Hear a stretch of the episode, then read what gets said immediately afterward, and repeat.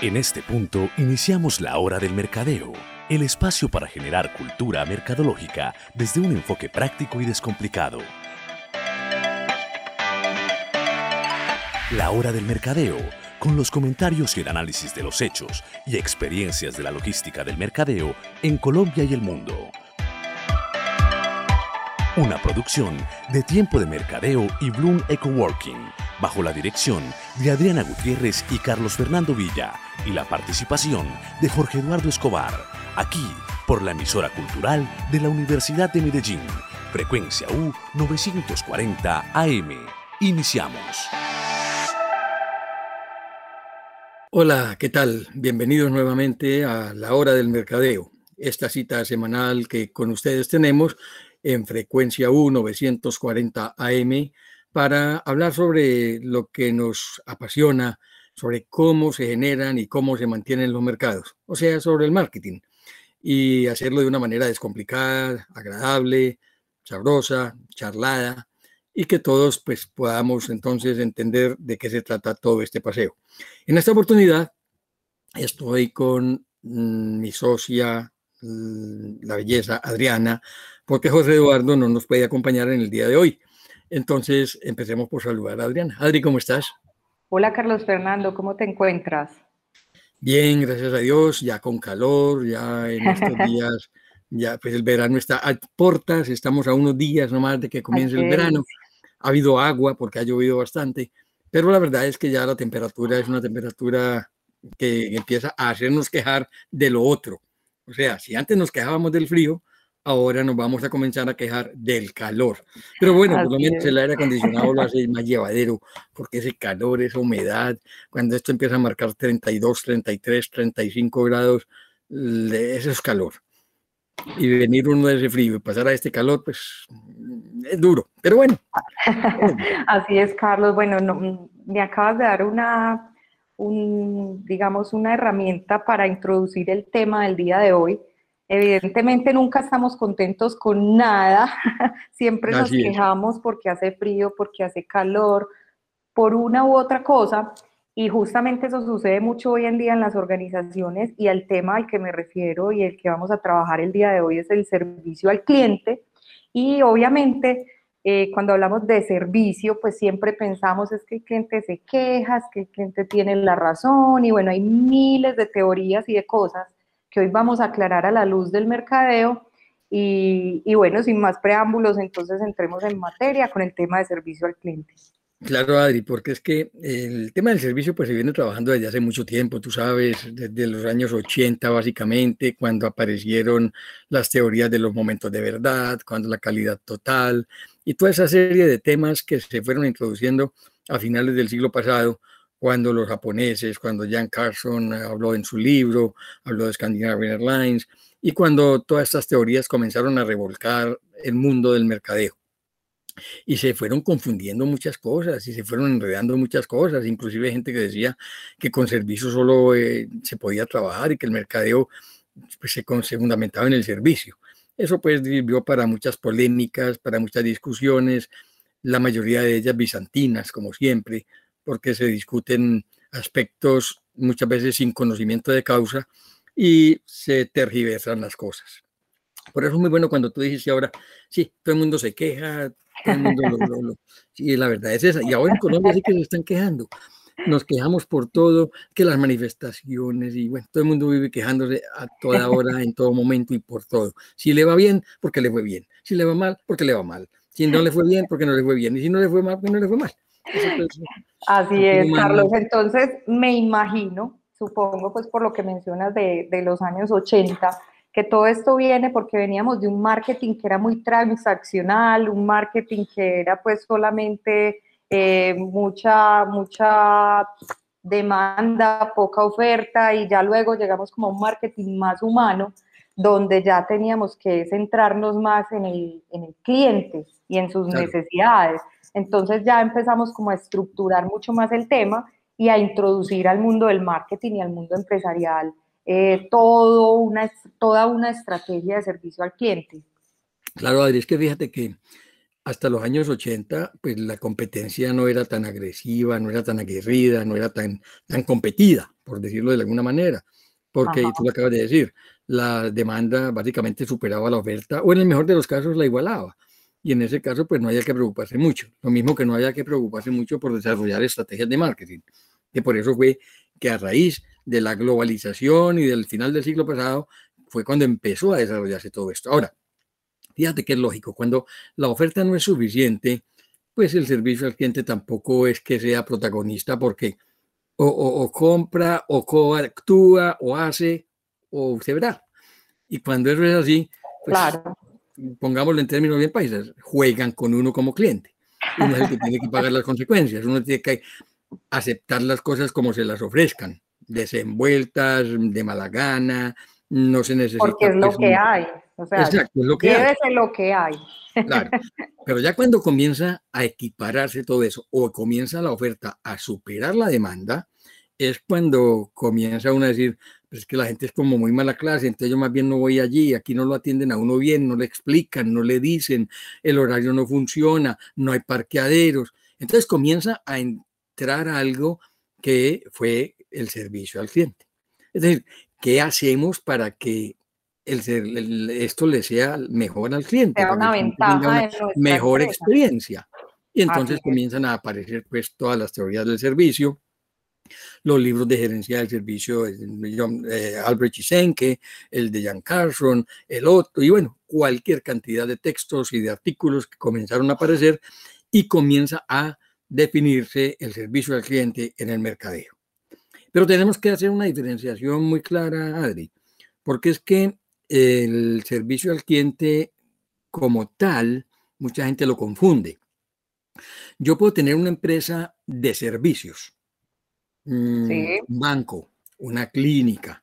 Son empresas que trabajan ofreciendo servicio, que tiene que, también, tiene que tener también un adicional que es un servicio al cliente.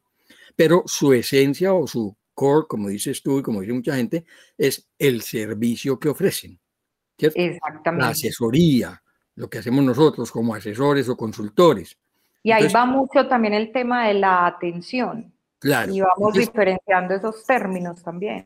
Pero fíjate entonces que la oferta en ese caso es el servicio que se ofrece. No es una cosa tangible, es una cosa intangible que se está ofreciendo como resultado de unos procesos que se ofrecen al mercado. Entonces son empresas de servicio. Hay otro tipo de servicio que es el que hace parte de la oferta. Por ejemplo, un contrato de mantenimiento de un automóvil. Eso hace parte de una oferta cuando a uno le ofrecen un automóvil. Entonces, la garantía, el mantenimiento del, carro. O cuando compra un televisor le dicen que hay una garantía extendida o que puede comprar un servicio de garantía extendida. O sea que eso no hace parte del servicio al cliente como tal, sino que es un servicio que es parte de la oferta. Del portafolio, por decirlo así. Exactamente. La empresa no tiene como corazón de la oferta un servicio, pero tiene que tener un servicio adicional a eso que ofrece para que se pueda tener un mejor mercado. Por eso Carlos, entonces, el, el, servicio postventa también, pues viene siendo parte de todo eso. Exactamente. Entonces, una nevera tiene una garantía esa garantía es un servicio que se está ofreciendo como parte de ese producto que es una nevera o que es un fogón o que es un automóvil o que es un televisor o que es un electrodoméstico o unos muebles o alguna otra cosa. Entonces, tenemos la empresa que ofrece servicio, la empresa que ofrece adicionalmente a su oferta como tal un servicio adicional. Complementario. Exacto. Y tenemos el que ya ahora sí llamamos servicio al cliente. Podríamos decirlo, podríamos indicar que es aquello que no tiene, entre comillas, nada que ver con lo que se ofrece, pero que le facilita la vida al cliente, que hace que se complemente toda esa oferta con algo que no tiene. Por ejemplo, Por un parqueadero. Exactamente, un parqueadero, hombre, yo puedo, ah, vea, tiene parqueadero gratis. O, o tiene servicio de baños. Pues yo no voy al almacén o no voy a esta empresa pensando en el baño, pero tienen que tener baños. Entonces son servicios al cliente. Los, horarios extendidos, la atención fuera de horas, son cosas que ya en realidad se constituyen en elementos de servicio al cliente que van incrementando el valor o la valoración que hace el mercado de lo que la empresa está ofreciendo. Entonces, ahí es cuando hablamos de servicio al cliente. Entonces, creo que hay que aclarar y espero que la gente pues ya tenga claro que son tres cosas que mucha gente confunde con servicio al cliente. La empresa que tiene como razón de ser un servicio, intangible, el servicio que presta. Como somos nosotros los asesores, los consultores, como es el médico, como es el banco, como es un club, etcétera, etcétera. Tenemos los servicios que se agregan o se pegan al producto que se ofrece. Como esas garantías que decíamos, como los contratos de mantenimiento, etcétera, etcétera. Y el servicio al cliente como tal, que es todo aquello que nosotros ah, ofrecemos para que la gente se sienta mejor, se sienta o viva una experiencia mucho más agradable, le facilita la vida, le enseña, etcétera, etcétera, etcétera. Entonces, ahí es cuando uno comienza a trabajar verdaderamente el servicio al cliente.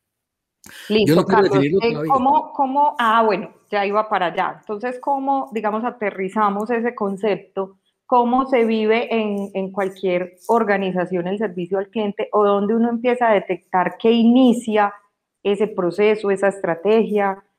¿Cómo como consumidores lo detectamos? Mm, partamos entonces de una base, antes de definirlo, pues, para que lo definamos ahorita. Partamos de una base. El servicio al cliente o la palabra servicio viene del griego servus. Ese término griego servus quiere decir ser útil. Servus quiere decir siervo y siervo quiere decir ser útil, ser de utilidad, ser de conveniencia para el cliente. Entonces, cuando uno habla de servicio al cliente, estamos hablando de la manera como le podemos ser de más utilidad que no rentabilidad, porque mucha gente piensa que utilidad es rentabilidad, ¿Cómo le podemos ser útil al cliente de una manera mucho más agradable, mucho más completa, que simplemente ofreciéndole un producto tangible o un producto intangible en el cual o con el cual él va a satisfacer una necesidad? Pero es que yo puedo adquirir lo que necesito con un mal servicio y no quedo contento y posiblemente no voy a volver a donde obtuve lo que estaba buscando. Y ahí es cuando comienza el servicio a ser valorado y a ser tenido en cuenta como un componente de una mezcla de mercadeo para que el cliente se sienta cada vez más satisfecho y viva una experiencia agradable. Si tú tienes que ir al médico y llegas donde el médico y te atienden mal y la enfermera no es amigable y el consultorio no está muy bien que uno diga, uno puede llegar donde el médico y el médico lo atiende y le, le soluciona Atiende su, necesidad, su problema puntual. Pero sale harto diciendo, yo aquí no vuelvo. Primero porque este consultorio huele mal o está feo, cualquier cosa, las sillas son incómodas, la secretaría no sabe cómo atenderlo a uno. Entonces, puede resolver su problema, puede lograr lo que estaba buscando, pero como servicio mm, pésimo. Entonces, ese servicio le genera una mala experiencia, no le genera ninguna utilidad, ningún beneficio adicional y resolvió su problema, pero no vuelve. Y ahí es cuando entonces uno comienza a mirar qué es lo que tiene que hacer para que hoy en día, que hay tanta competencia, que hay tanta gente que ofrece lo mismo, pues esa utilidad que uno recibe o ese beneficio que uno recibe, adicional a lo que uno está buscando, le genera esa experiencia positiva que lo hace a uno exclamar y decir, eh, Ave María, es que aquí da gusto venir. Carlos, ¿y cómo, cómo, cuando uno va a trazar un plan de estos, cómo, a ver, porque yo soy de las que piensa, eh, el servicio es el deber ser, pues, o sea, lo mínimo que uno, que uno espera de una organización, de un negocio, de un almacén, es que lo atiendan bien, que la persona sea educada, si le ofrecen una bebida, pues que esté bien servida, o si uno llama por teléfono, que le contesten bien, le resuelvan el problema. Es decir, yo doy por hecho de que el servicio es lo mínimo, lo básico, el deber ser. Entonces, en esa medida, ¿cómo una organización puede decir, este va a ser mi factor diferencial o en qué puntos de esos momentos de servicio yo establezco mi diferencia? Porque eh, digamos que hay unas cosas básicas de educación mínimas que, uno espera. Entonces, ¿dónde? Empiezo porque, por ejemplo, uno dice, ay, yo voy a ese lugar porque ese lugar tiene un servicio excepcional. ¿Cómo ser excepcional? ¿Cómo ser extraordinario? ¿Cómo diferenciar ese servicio cuando todos debemos comportarnos, digamos, eh, básicamente de la misma manera? A ver, Ari, te voy a responder como, como dicen los gringos. La mejor manera de lograr que eso se dé es que cualquier persona que llegue a una organización, con todos los contactos que pueda tener, siempre tenga que decir, wow, qué berraquera. Ese wow, qué berraquera, parte de una cantidad de cosas. El aseo, que todo esté bien aseado, que todo esté bien puesto, que la gente esté bien presentada, que la gente sea amable, que la gente sea culta, que la gente sea atenta, que haya todo lo que uno necesita, que uno no tenga dificultades ni tenga que comenzar de héroes a Pilatos a preguntar y preguntar y preguntar para llegar a donde uno tiene que ir. O sea que, que todo sea de una manera espectacular, pensando en esa forma. Que no haya lugar a queja, porque Carlos, también hay, hay, hay algo. Que no haya lugar a entornos digitales. Sí. que los entornos digitales también entran a jugar parte, porque yo no, yo no puedo decir, es que mi tienda física es muy buena en servicio al cliente, pero soy un desastre en las redes sociales, en WhatsApp, en, todos los puntos de contacto digitales. Tengo que tener coherencia. todo tiene que hacer exclamar al cliente, wow, wow, qué berraquera. Eso es algo que no encuentra uno en ninguna otra parte. Tú me vas a decir, y cualquiera que nos esté escuchando puede decir, este Carlos Fernando sí está como iluso cree que eso es posible, cree que eso se puede dar. Cuando la gente cambia de estado de ánimo permanentemente, cuando las circunstancias en que se presta, se presta un servicio, uno no las puede prever todas y cada una, cuando las cosas cambian como cambian, cuando a uno lo insulta un cliente, es muy difícil. Es que no estamos diciendo que sea fácil.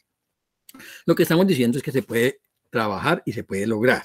Y yo le voy a poner ejemplos para que vean que sí se puede lograr. Mm, la, empresa que más complicado tiene el servicio al cliente en mi concepto se llama Disney, Disney World. ¿Por qué? Porque es que atiende al mismo tiempo todo tipo de personas humanas, mm. buenas, regulares, malas, abuelas, de todas partes del mundo, en todos los idiomas. Entonces, ¿cómo hace Disney para que eso se dé?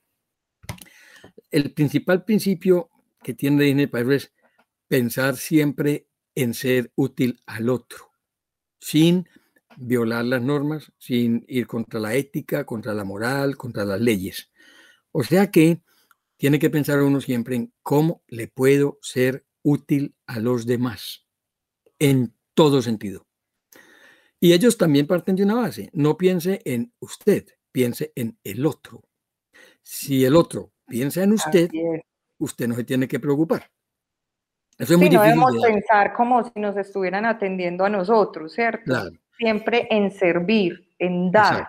Siempre en tratar de ser lo más útil posible al otro.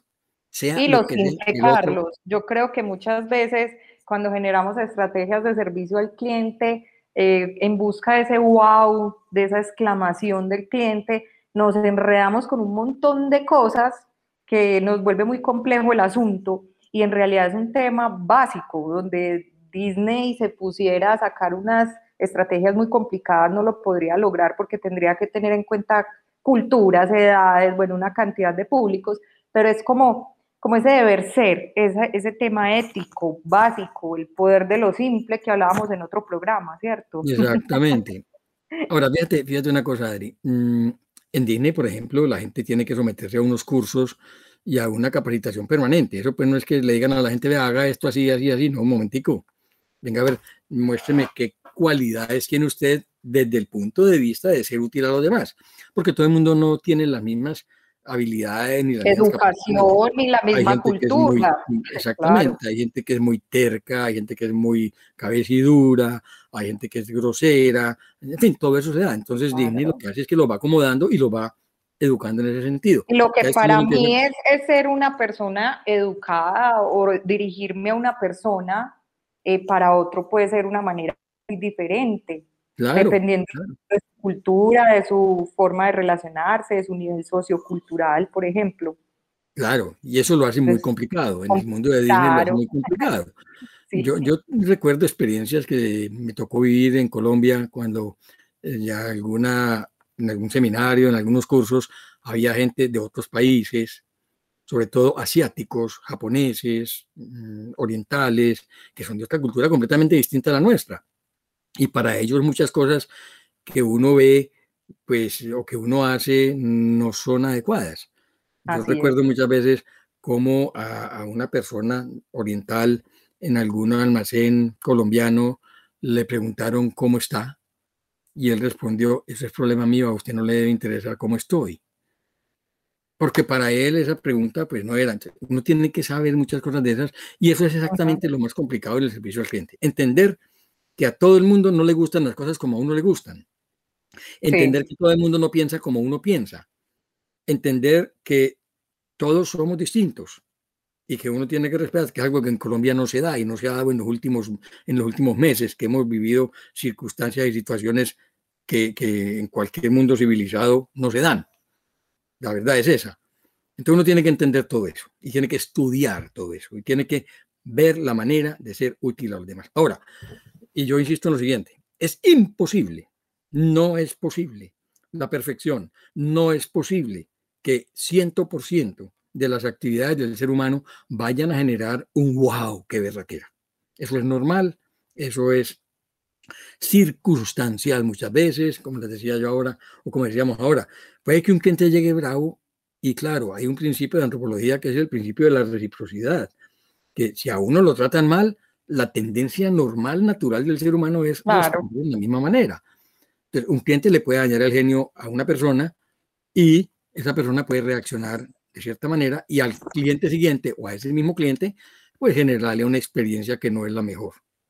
No, Carlos, y, y, me meto aquí un poco con el tema de la comunicación paralingüística, de cómo comunican también los gestos y otras actitudes, porque muchas veces no es eh, la sonrisa o lo que nos dicen, sino todo ese contexto que genera, que, que, habla por uno, esas actitudes, la forma en que estemos sentados, la manera en que estén nuestros brazos, la manera en que miramos al cliente. Hoy en día todos usamos tapabocas, entonces digamos que, que eso, digamos, cubre gran parte de nuestra expresión.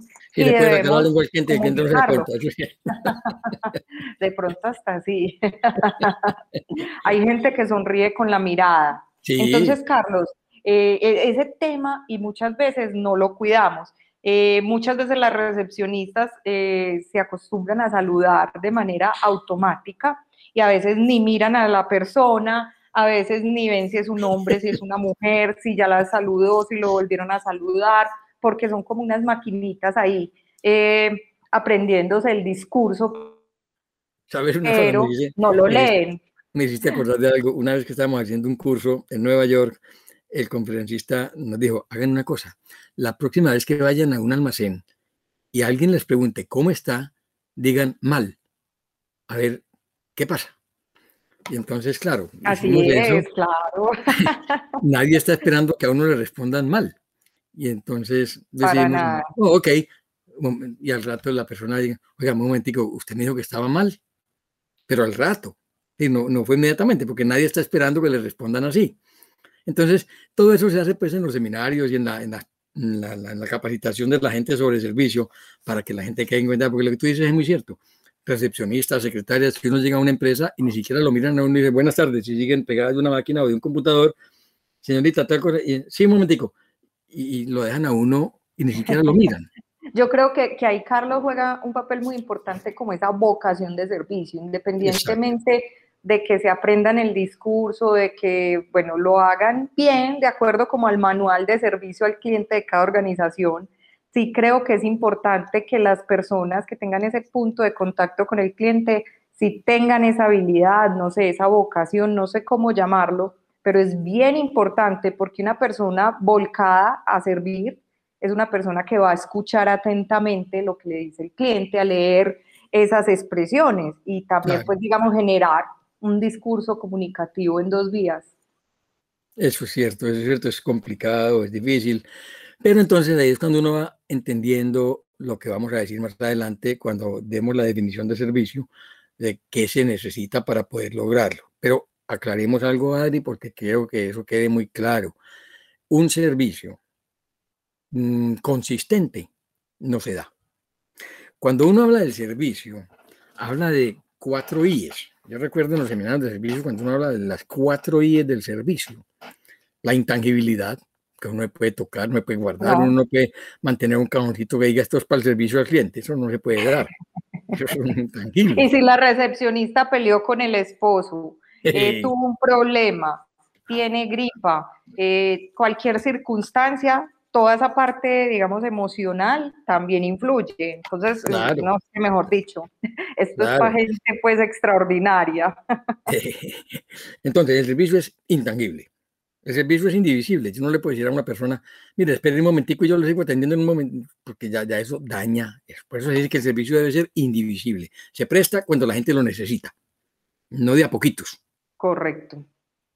Muy bien. Es, eh, Mm, inconsistente, porque lo que tú acabas de decir, peleó con el novio, lo echó la novia, peleó con la señora, lo echaron del trabajo, de, la casa, no tuvo que pagar el arrendamiento, llegó con todo ese problemita y llega, le dice buenos días y le dice pues, buenos días para usted porque para mí ya dañó hace mucho rato y uno sin verla en el entierro pero y a este que le dieron al desayuno. Pero pasa, pero pasa, claro que Claro, pero pasa, pero pasa con razón. Y por eso decimos, la consistencia en el servicio no se da. Y hoy mucha gente puede ir hoy a un restaurante, a una empresa, lo que sea, y sale feliz con el servicio y a la vez siguiente, eh, pero ya se dañó el servicio, porque no hay una consistencia, porque es, depende de las circunstancias que están envolviendo, que están involucrando a quien presta los servicios.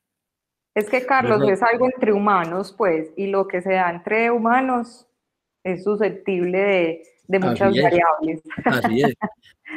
y, el servicio al cliente tiene otra I, entonces decimos intangible, inconsistente, indivisible e inventariable. Y ese inventariable es el más complicado.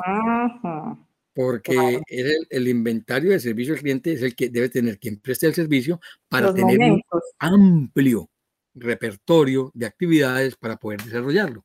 Carlos, pero entonces esa parte del inventario está relacionada cuando, digamos, establecemos esos momentos de, esos puntos de contacto, esos momentos de servicio, cuando yo como organización establezco con claridad cuáles son esos puntos y les genero, digamos, el inventario y los protocolos de cómo se, se, presta, se presta ese servicio, cómo lo debo tratar Inclusive eso se habla, se, trata de inventario o de inventario de momentos de verdad, pero también el inventario se mira desde el punto de vista de la teoría del servicio, se mira desde otro ángulo también, que se debe dar a conocer todo lo que compone el servicio al cliente de una organización para que el cliente tenga ese inventario mental. Y que tú sepas como cliente, que la gente sepa como cliente hasta dónde puedo llegar yo como empresa, como organización. O sea que es un inventario que se da de doble vía, ¿cierto? que yo pueda llegar a Bloom y saber qué puedo pedir de Bloom, qué puedo esperar de Bloom como cliente. O sea que el inventario lo debe tener quien está trabajando en Bloom, pero también quien va a Bloom como cliente. Entonces, por eso se habla de los cuatro días del servicio, que son de verdad bien interesantes. Entonces, pero yo quiero hacer énfasis en esa inconsistencia, porque es que, repito e insisto, es imposible que todo el mundo se comporte igual todas las veces que tenga al cliente al frente. Pero Carlos, de todas maneras, como todo en la vida, si yo tengo el inventario, si yo ah, tengo mi manual, mis puntos detectados y sé cómo los voy a manejar y capacito correctamente a mis empleados para que gestionen esos procesos y esos momentos, eh, se minimiza ese riesgo claro. Eh, de cara al cliente, claro. es O sea que por eso es tan importante generar estrategias y planes de, servicio al cliente. Exactamente, esa es la idea. Entonces uno tiene que tener muy claro, pues, en qué se fundamenta todo esto, en qué se fundamenta el verdadero servicio al cliente.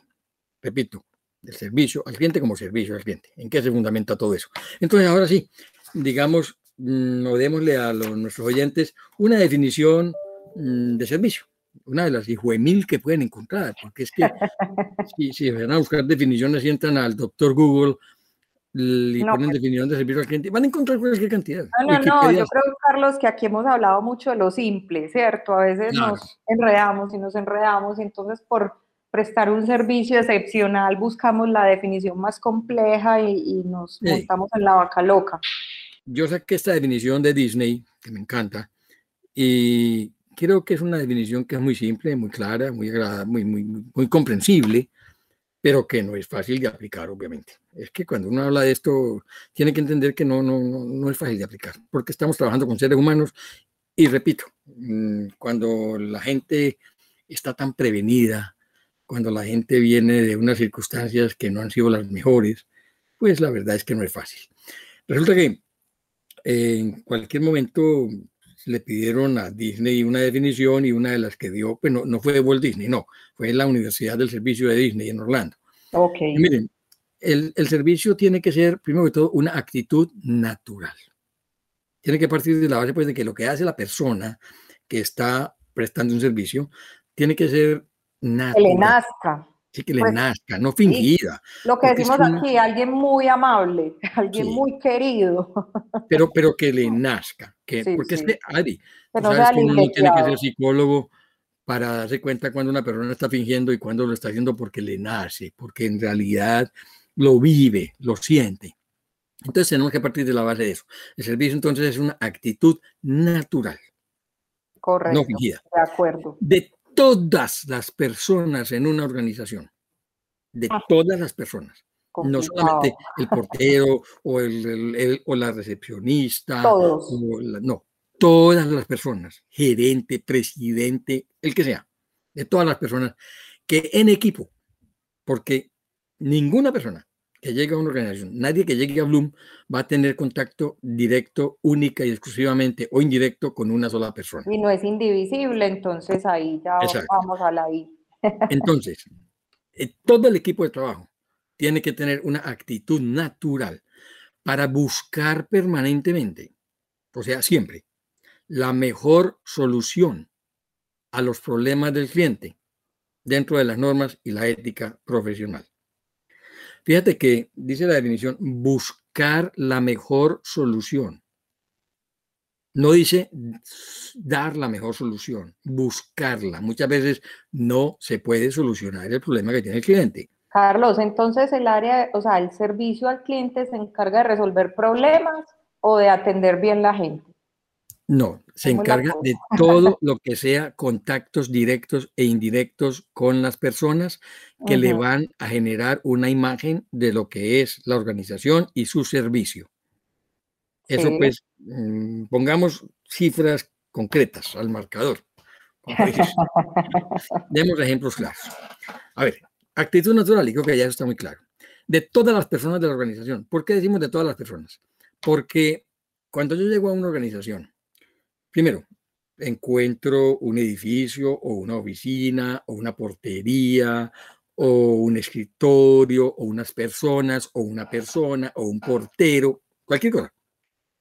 Esa imagen que me formo de ese encuentro físico primero con una portería o con una puerta o con un escritorio, con lo que sea, me genera una imagen. ese escritorio, esa portería, esa puerta, ese parqueadero, eso no se mantiene solito. Eso necesita quien lo, lo, hace, quien lo organice, quien lo mantenga bien presentado, quien lo mantenga bien limpio, todo eso. Entonces, es el primer contacto y, lo que se dice pues en esto, la primera imagen. La primera imagen, o bueno, sí, esa es la primera impresión. Entonces, necesitamos, eh, ahí hay una cosa. Eh, puede que haya caído un aguacero, o puede que le hayan echado piedra porque los manifestantes acabaron con todo. Cualquier cosa puede haber ocurrido. Ahí es cuando uno dice, todas las personas de la organización tienen que pensar en que lo que hagan les nace para que sea útil eso que están haciendo a quien llegue, a quien llegue a la organización. ¿Por qué la persona va a una organización? ¿Por qué un cliente llega a una organización? Porque tiene un problema. El problema no es negativo. El problema es porque tiene necesidad o gusto o deseo de algo. ¿Cuál es el problema? Que no tiene lo que está buscando. Así de sencillo. O que está buscando a alguien, tiene un problema, necesita. Y por eso lo está buscando, claro. Exacto. Entonces, puede que la persona esté buscando al gerente, no está. Bueno, simplemente le puede decir, qué pena, no, el gerente no está. y ya, y se va. Pero ahí es cuando dice, todas las personas de la organización, fíjese a ver si le puede ayudar con algo más a resolver el problema para que esté buscando al gerente. Entonces le puede preguntar, puede tener un diálogo con él a ver si alguien más le puede ayudar. Pero entonces repito lo otro. Hombre, mm, puede que el presidente de la compañía o el gerente llegue y encuentren que está sucia la portería. El presidente puede decir, es que eso no me toca a mí. Hombre, si es el presidente o el gerente de la compañía, o si es una secretaria o quien sea, el trabajo en equipo que acabamos de decir debe llevar a que, hombre, o lo puedo limpiar, o voy a buscar a quien tiene los, equipos para limpiarlo para que limpien ese problema o arreglen ese problema. Que se dañó el teléfono del portero. La presión no me toca a mí. Eso cualquiera no, no es problema mío, es problema de otro. Pues entonces vamos a buscar a quien lo tiene que arreglar, lo debe arreglar para que no haya inconvenientes y el portero pueda cumplir bien su, con su deber. Porque el portero también puede decir, hace daño el teléfono, yo tengo que esperar a que lo arreglen.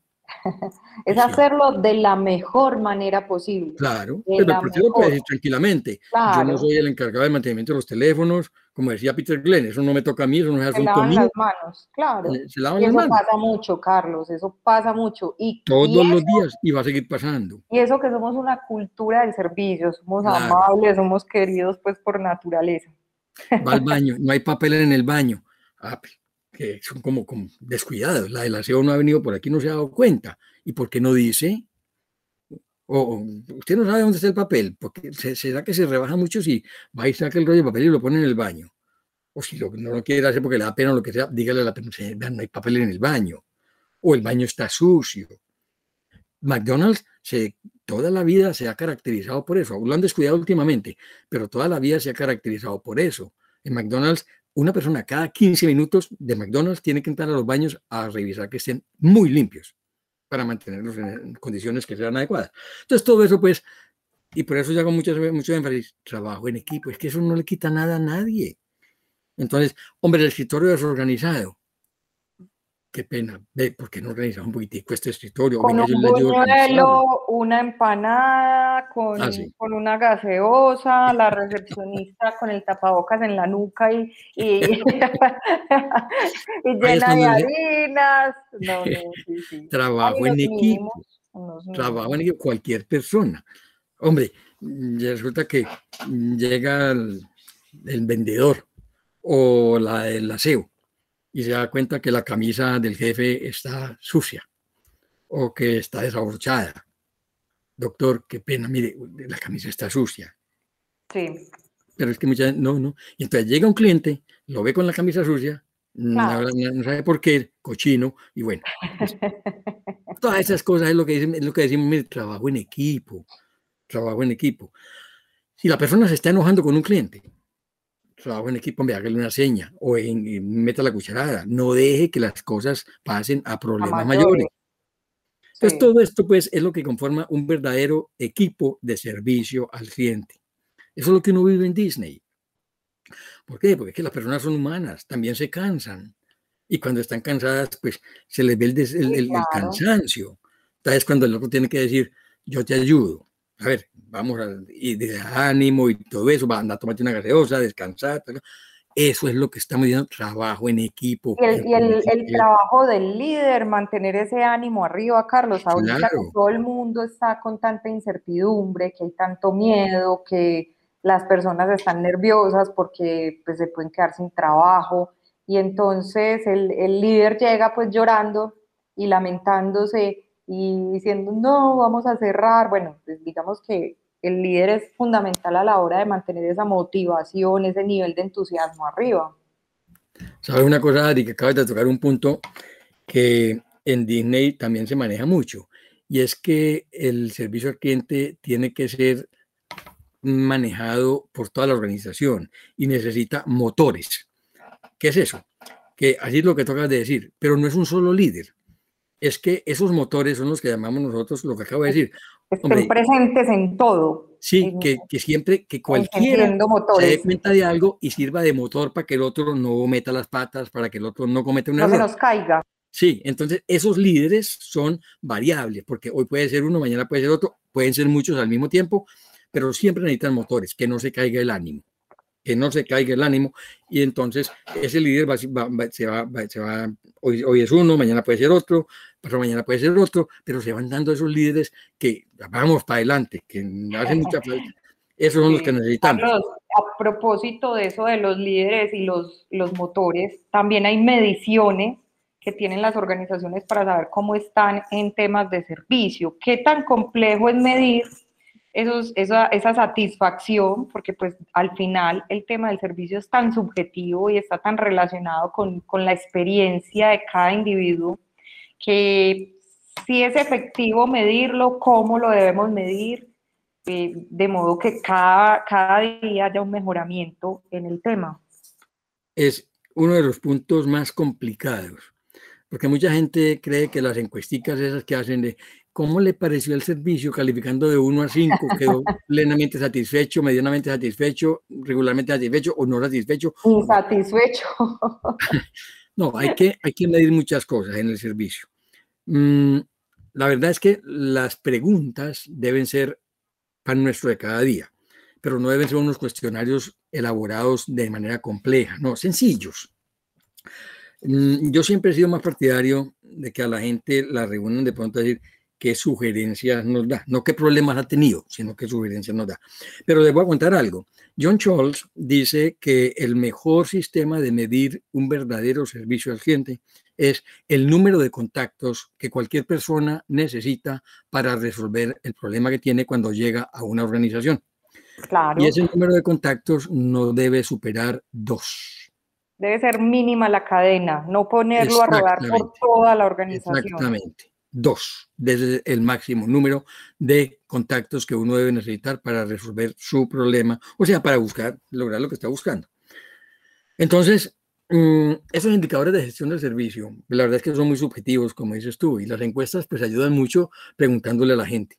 Pero yo siempre he sido amigo de que la gente, o que la gente le pregunten qué sugerencias tiene no ponerla a pensar qué problemas tuvo. Ahí estamos. No eh, problema, ¿Para qué me pone a pensar en problemas? Estamos de acuerdo. Yo ahora mencionaba que para mí, para Adriana, es muy importante, pues el servicio es algo, digamos, implícito en cualquier tipo de empresa, para mí. Entonces, a mí, cuando me piden medir el servicio, digamos que normalmente lo mido cuando es malo. Claro. Porque como para mí es un deber ser, para mí que me atiendan bien, que me resuelvan mi problema debe ser algo rápido, pues para mí eso no es un valor agregado. No, para no, otros puede que sí, pero entonces digamos que si uno se va a mirar, digamos, los datos, la estadística que obtiene, si la mayoría de personas se comportan o piensan como yo, pues vamos a obtener unos indicadores muy negativos, porque solo nos están calificando lo malo. Yo recuerdo que alguien decía que uno de los errores más grandes que se han cometido en los, en los programas de servicio al cliente en las organizaciones es tener una oficina que diga oficina de quejas y reclamos. ¿Por qué? Porque psicológicamente, si uno llega a una empresa y ve quejas y reclamos. No, no, ya, entiérrelo. jodido, pues, ah, ¿cómo así que quejas y reclamos? Están jodida la cosa que, tienen que tener una oficina no más que para atender quejas y reclamos. Están muy bien, están llevados. Entonces decía, eh, este decía, mire, es mejor tener oficina de sugerencias. Es distinto. Y los buzones todavía son vigentes, Carlos, porque si también el que el buzón de sugerencias, porque si el, que revisa el buzón, el buzón de sugerencias, es el mismo empleado que es mala clase, que le prestó mal el servicio a la, a la persona, pues digamos que queda ahí como, como rarongo el asunto. Los buzones de sugerencias fueron muy útiles al principio, después se revolvió ya a pechar basuras y pechar un montón de pendejadas, pero pedir sugerencias se puede hacer de muchas maneras. Es que volvemos a lo mismo. Yo puedo pedir sugerencias de muchas maneras, hablando con la gente sin decirle, sí. no. A ver, ¿cómo te ha ido? ¿Cómo te ha el servicio? y cualquier persona lo puede hacer. Y ahí es cuando viene la capacitación del personal a, ser efectiva para eso, porque entonces esa capacitación nos va a llevar a saber preguntar. Y ahí es uno de los, eh, se da uno de los elementos fundamentales en esto. Entonces, Adri, eh, esa definición yo la quiero complementar con algo que también leí en Disney alguna vez. Dice, entonces el servicio es una actitud natural demostrada por las acciones y actuaciones de las personas que conforman una organización cuyos valores, principios y creencias se fundamentan en ser útiles a los demás, haciendo de los deberes lo principal para ofrecer un verdadero servicio. O sea, es una actitud permanente para que el cliente viva siempre una experiencia positiva memorable. Ojo con esa palabrita memorable. Memorable. Que siempre que le hablen de esa marca, de esa empresa, la exclamación sea wow. Wow, qué berraquera. Yo digo que berraquera porque me queda mejor a mí que a ti. Pero bueno, entonces, a ver, alguno en algunas de mi charla me decía, entonces, a ver, elementos del servicio, ¿cuáles son? Y yo le di una listica que le pueda dar así de memoria. Agilidad, atención, comunicaciones asertivas, instalaciones adecuadas, tiempo de respuesta, amabilidad, cultura, asesoría, capacitación, facilidades, respeto, trato personalizado, precios justos.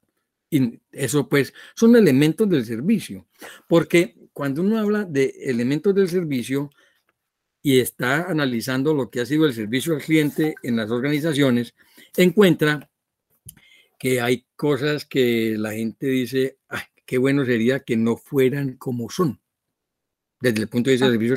¿Como, como el uso de la tecnología que se está dando tanto hoy en día. Que entonces para uno hablar con un ser humano necesita un milagro de la madre Laura para encontrar una persona de carne y hueso con quien hablar porque dicen, pero por Dios. Todo está automatizado, Carlos, y uno se da cuenta cuando está hablando con una máquina. Claro. Y eso pues cuando no le toca a uno coger papel y lápiz, volver a marcar, coger papel y lápiz, pues empiezan, si necesita la cosa, marque uno, si la otra, marque dos, si la otra, marque tres, o marque cuatro, o marque cinco, o marque seis.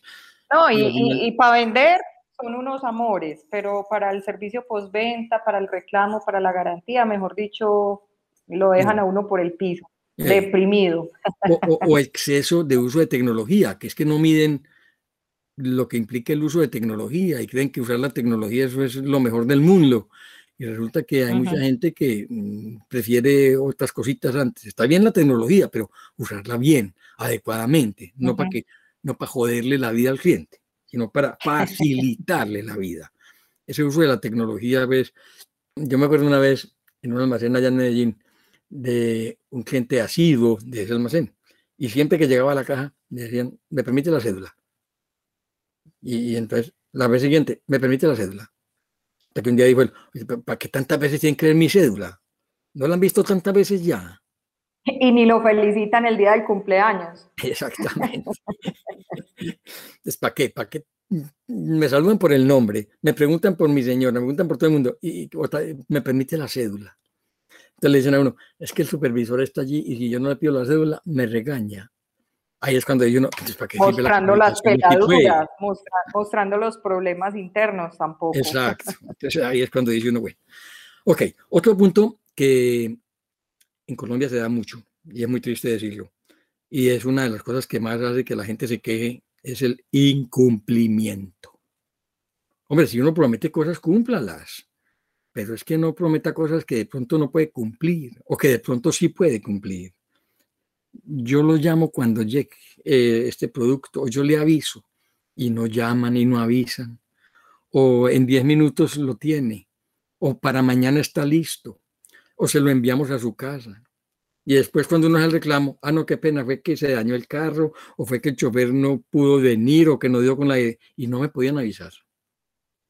Ahí es cuando empieza uno a ver incumplimiento, pero el incumplimiento también será para adentro, con el cliente interno. Mucho cuidado, porque es que uno encuentra muchas veces que el incumplimiento hacia afuera nace del incumplimiento hacia adentro.